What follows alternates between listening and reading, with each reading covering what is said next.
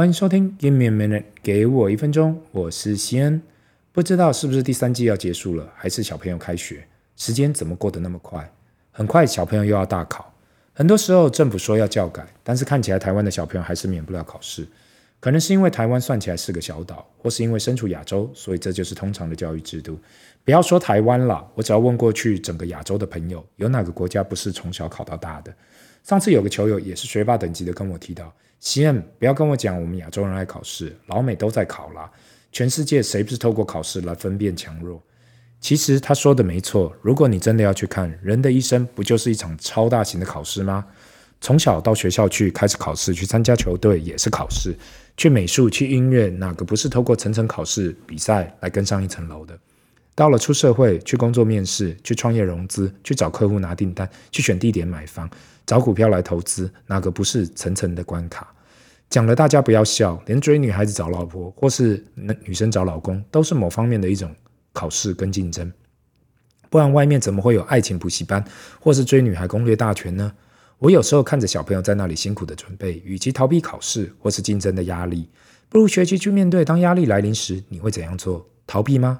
还是勇敢的面对？不管今天的结果是怎样，至少你可以勇敢的说：“我从来不逃避。”今天西恩来说书，我准备来讲这本《小岛经济学》关于鱼、渔网、储蓄及借贷的经济寓言。英文书名为《How an Economy Grows and Why It Crashes》，其作者 Peter Schiff and Andrew Schiff 是兄弟，也算是美国金融圈的人物，自己有证券公司跟其后来成立的银行。这本书的英文版在二零一零发行，也算是一本老书。在台湾繁体中文版也是在二零一八年出版的。听到这里，你肯定会有很多好奇心。从上礼拜西恩来说书所讲的穷查理的普通常识，到今天我想要来说的小岛经济学，都算是有点年纪的书了。那我为什么还会想要来拿来说呢？因为如果有在投资的人，不管是什么产品市场，都肯定感觉到今年就只能只有一个字可以形容，那就是惨。也许还没到二零零八年的那种惨，或是二两千年到二零零二年科技泡沫的那种惨，但是两千零二年二两千。二零二二年还有一季要走，所以大家可能要有心理准备，最坏的也许还没来。当然，我从不做预测，我只做好心理准备。这本书中文翻译为《小岛经济学》，顾名思义的就是一本讨论经济学的书。如果从英文的书名去看，直文翻译就是一个经济体如何成长到为什么会崩盘。听到这里，你不会觉得这好像跟过去三年发生的事情差不会太多，除了多了一个新冠疫情外。过去很多人只要听到经济学，大概已经先打了三个哈欠。然后说不要跟我再拉，我快睡着了。你要讲，请找其他人去聊。但是这本书完全是写给一个不懂经济的人为出发点，浅显易懂的方式去解释一个经济体。我用以下几点简单的描述去说这书的几个重点：一、生产力的进步使人创造财富。书的一开始提到，这个小岛上有三个人，名叫艾伯、贝克跟查理，他们每天都徒手抓到一条鱼，然后每天享用这条鱼。所以，唯一的生活就是醒来捕鱼、捉鱼、哦吃鱼跟睡觉。艾伯想了想，这也不是办法，每天只能花这个所有的时间去抓一条鱼，却没有其他的时间可以去做别的事情。所以他想到啊，何不抓呃去做一个捕鱼网，想办法来提高自己的效率。问题是，如果他要去做这捕鱼网，势必会让他挨饿一天，因为他会没有办法捕鱼。所以，其他两人贝克跟查理一直笑他，为什么要这样做啊？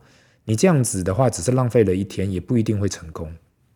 但是等到艾伯做出捕鱼网后，他们才发现，原本他们徒手一天只能抓一条鱼，但是现在艾伯因为有了这个捕鱼网后，他每天可以抓很多条鱼，时间也更快了。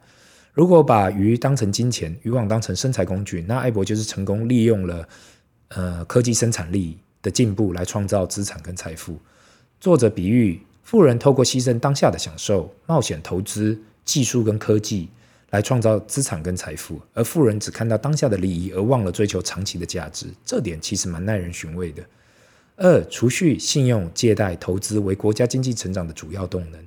当艾伯可以开始捕捉更多的鱼的时候，另外的人如果需要时间去捕捉渔网，而需要嗯，而没办法捕鱼的时候，可以跟艾伯商借，并提供合理的酬劳。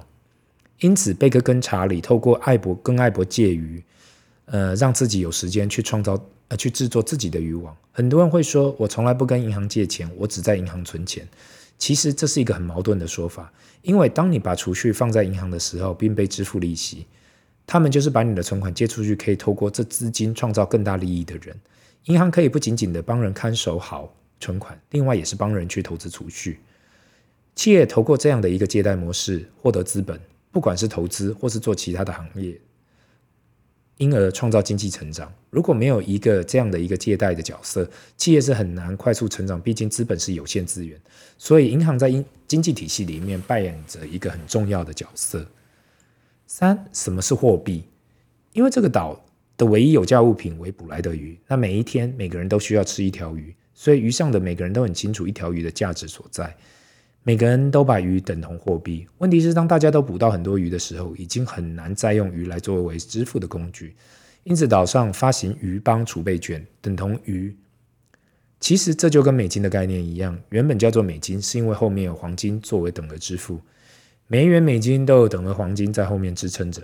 所以，当岛上发行这鱼帮储备券，等于就等于拿着这个，就代表着鱼，不用特别带着自己鱼到处消费，大家也愿意接受。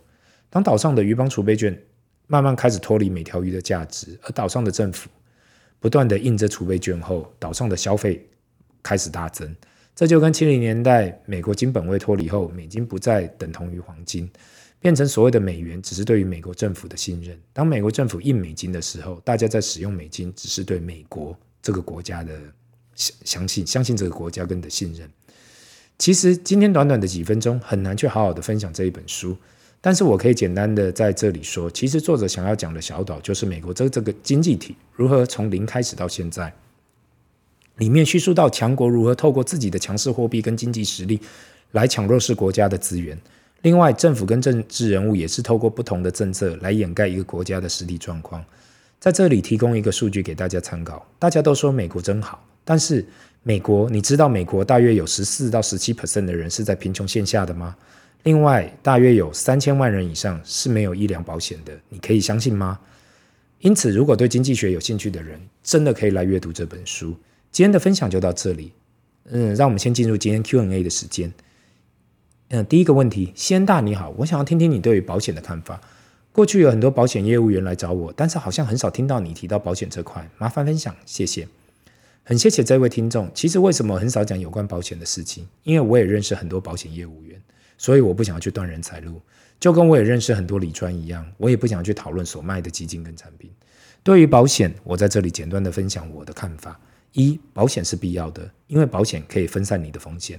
最近几年我最爱讲，明天跟意外不知道哪个会先来，但是请记得，保险是分散人身风险的工具。保险是分散人身风险的工具，不是投资工具。你应该没听过买保险致富的吧？我是看过不少保险公司老板或是保金公司老板卖保险致富，而且还不少。所以我买保险只是单单分散我个人跟家庭的风险。二，如果碰到还可以的业务员，定期险比终身险长期来看好很多，光是 IRR 就差异超大的。如果你不懂什么是 IRR（Internal Rate of Return），我未来还会开节目来解释，或是你要去 Google 也可以。保险的定义其实就是你买了保单，那保险公司透过你的保费去投资，投资赚的钱成为未来理赔的的的来源。所以只要投资得宜，保单风险控管好，收入大于理赔跟成本，那保险公司就赚钱了。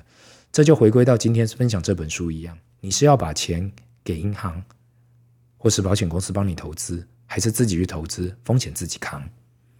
今天西恩来说书分享就到这里。如果你有什么问题想问，麻烦留言，不要忘了按赞及订阅。Give me a minute，给我一分钟，Bye。